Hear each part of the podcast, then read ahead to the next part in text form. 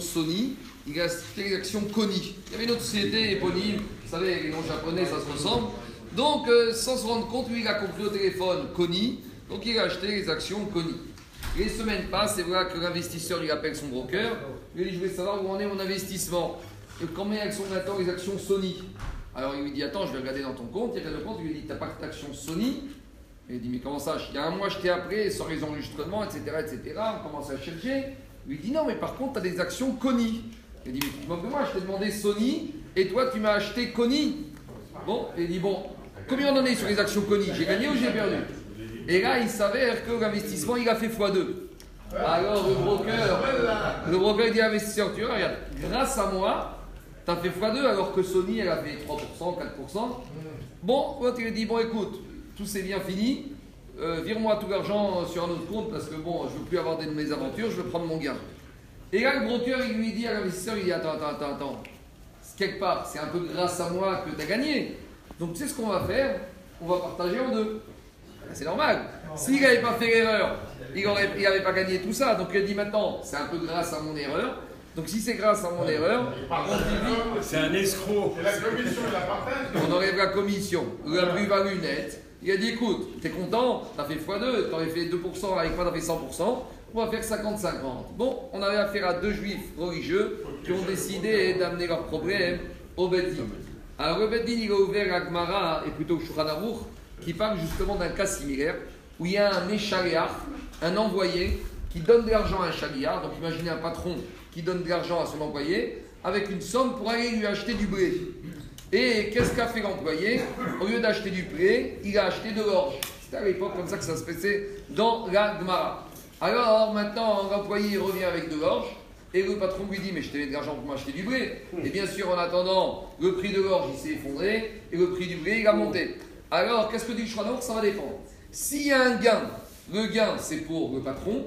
Et s'il y a une perte, la perte, c'est pour le messager, pour l'employé. Pourquoi il y a un principe en hébreu qui dit Kol ameshane, tout celui qui modifie l'ordre de mission, yado agatartona. C'est lui qui est perdant, c'est lui qui doit indemniser toutes les compensations. Donc, a priori ici, 100% du gain doit revenir à qui? À l'investisseur, parce que comme le broker il s'est trompé, yado agatartona, il a des avantages, il n'a pas la main. C'est qui qui a la main? C'est l'investisseur. Ça, c'est ce que dit Shulchan Maintenant, il y a un commentateur du Shulchan qui s'appelle le Char et qui dit une nuance.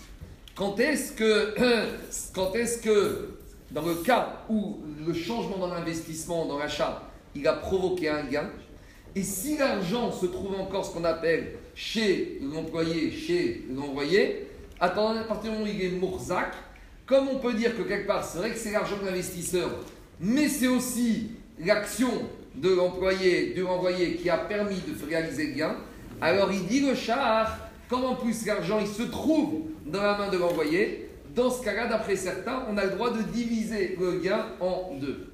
Donc, a priori, on remet là le gain à diviser entre le broker et l'investisseur. Vient et ramène un autre commentateur du Shulchan le Netivot Amishpat sur le char, il dit quand est-ce qu'on peut peut-être éventuellement dire que celui qui a changé, il pourra partager les gains? C'est s'il a changé de manière intentionnelle. C'est-à-dire que l'envoyé, le patron lui dit va m'acheter un kilo de blé. Et il va, et volontairement, il achète un kilo de l'orge. Alors là, peut-être tu peux dire qu'il va partager les gains. Mais ici, c'est pas du tout ça. Ici, il n'a pas été volontairement, au lieu d'acheter l'action Sony, il a, il a acheté l'action Connie. Ici, en fait, il a fait une erreur. Donc ici, tout ce qu'il a fait n'y est pour rien. Il n'y est pour rien. Il a mal entendu. C'est peut-être le combiné téléphonique qui marchait pas bien. C'est peut-être l'action du monsieur qui marchait pas. Donc ici, à partir du moment où le broker n'a eu aucune action volontaire positive de changer l'investissement, donc il lui a dit au RAF, tu n'as le droit de récupérer rien du tout, parce que ici, tu n'as pas fait volontairement ça. Si tu l'avais fait volontairement, on aurait pu peut-être discuter. Mais comme tu ne l'as pas fait volontairement, c'est le produit d'une erreur, alors là, ce qu'on appelle Yado à la Tartona, il n'a aucun droit sur ce gain et 100% du gain appartira à l'investisseur. Quel rapport avec la paracha de la semaine? Dans la paracha de la semaine, il y a, avant les malédictions, il y a les brachot. Et qu'est-ce qui a marqué dans les brachot? Il y a marqué Yetzav Adonai Techa et Taberacha. Akash fois, il va t'envoyer la bracha. Ba Samecha, de manière cachée. Ou Bechol Mishlach Yadecha. Des fois, même par intermédiaire d'un intermédiaire, tu t'en rends même pas compte, même de cette manière-là, la bracha va arriver. C'est ça. Grâce à ton chariach. Mais ton chariach, tu l'as même pas nommé pour ça. Et malgré tout, sans que tu le veuilles, Akash Baruch il peut faire en sorte que ta bracha, elle arrive chez toi par l'intermédiaire d'un intermédiaire d'un chariach. Il y a une dame en haut qui ici votre aide personnelle. Dieu qui a éclairé nos ancêtres il y a quelques années durant le miracle de Hanouka avec les bougies de Hanouka.